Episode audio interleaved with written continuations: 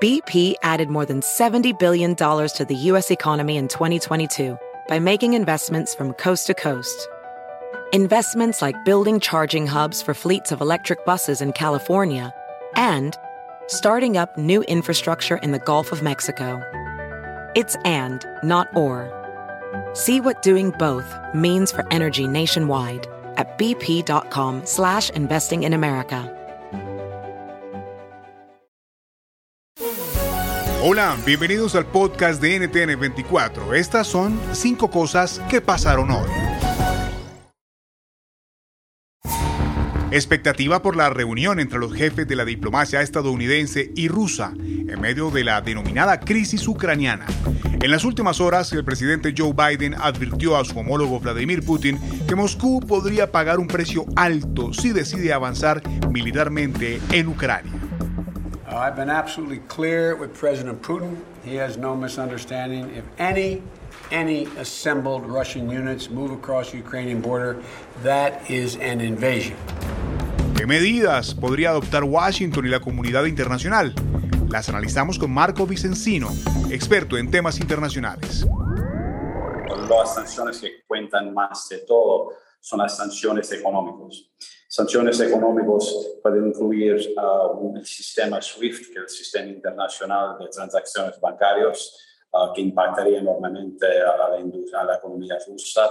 También uh, prohibir exportaciones de ciertos productos, principalmente en área de tecnología.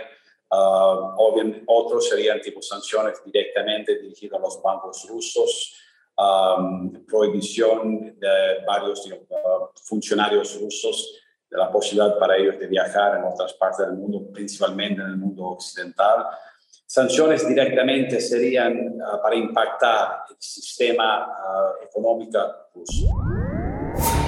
La segunda es la historia del fatal desenlace del conocido peluquero de las estrellas en Colombia, Mauricio Leal.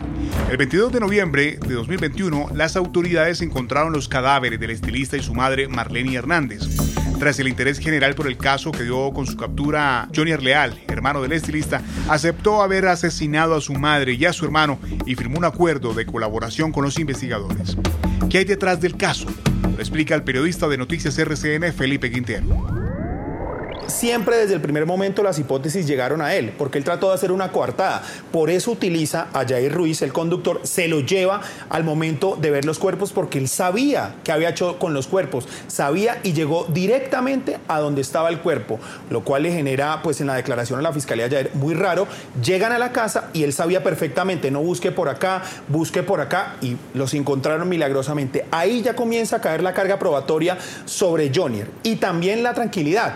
Jonier nos da una entrevista, le da otra entrevista a los medios de comunicación, pero uno no puede hablar tan tranquilamente después de que su mamá y su hermano están muertos y de una manera muy terrible, o sea, con cuchillo, una, una forma verdaderamente dolorosa y donde usted percibe que hubo dolor por parte de la muerte de estas personas. Entonces usted no puede estar tan tranquilo pensando más en bienes y pensando más en plata que en el verdadero dolor que le causa pues la muerte. Aumenta el número de periodistas acosados judicialmente en Perú. Comunicadores y organizaciones civiles denuncian que las cortes del país son usadas por políticos y grupos de poder para acallar o dilatar investigaciones periodísticas. Analizamos la situación con Miguel Hugo, abogado de la Asociación Nacional de Periodistas del Perú. En los últimos cuatro años hay 106 periodistas que han sido querellados por diversas autoridades y todo esto en el marco de la lucha contra la corrupción, en la lucha contra los taladores ilegales, eh, con toda la este, los sectores económicos ilegales que actúan en nuestro país. Eh, esta es una situación que tiene que ver con todo un marco de desinstitucionalización que hemos tenido en los últimos años y que es un enfrentamiento entre poderes, entre el Ejecutivo, el Congreso, cada uno de los afectados, digamos, de daños colaterales, es la prensa y la libertad de expresión. De acuerdo con la Organización de Países Exportadores de Petróleo, la producción petrolera de Venezuela en diciembre no superó el millón de barriles diarios. ¿Qué significa esto? Lo cuenta Antonio de la Cruz, analista político de Inter-American Trends. La producción petrolera de Venezuela cuando llegó Hugo Chávez hace 22 años al poder eran 3.200.000 barriles día.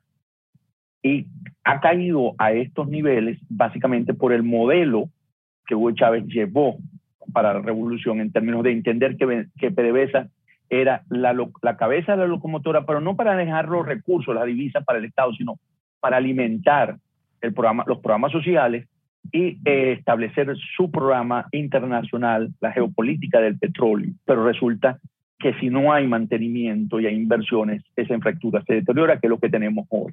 Hoy tenemos una infraestructura que es básicamente chatarra. La última, mientras en Estados Unidos se vive la llamada gran renuncia laboral tras la pandemia, en América Latina se vive una gran supervivencia.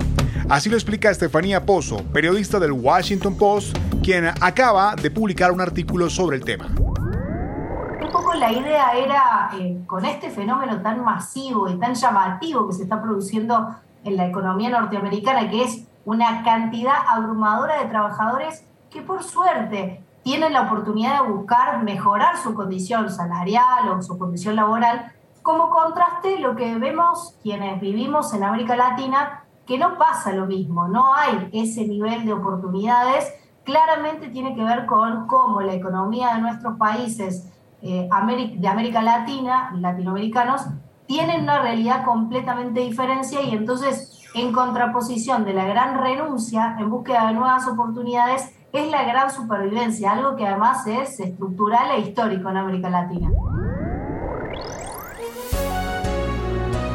Si te gustó este podcast, puedes buscar más de nuestro contenido en nuestra página web www.ntn24.com. En NTN24 tenemos una red de corresponsales en las Américas que nos permite tener acceso de primera mano a toda la información y hacer análisis sobre los eventos más importantes de la región. Qué gusto estar con ustedes. Mi nombre es Hugo Vecino. En Twitter, arroba Hugo Vecino. En el podcast de NTN24 te informamos y te acompañamos.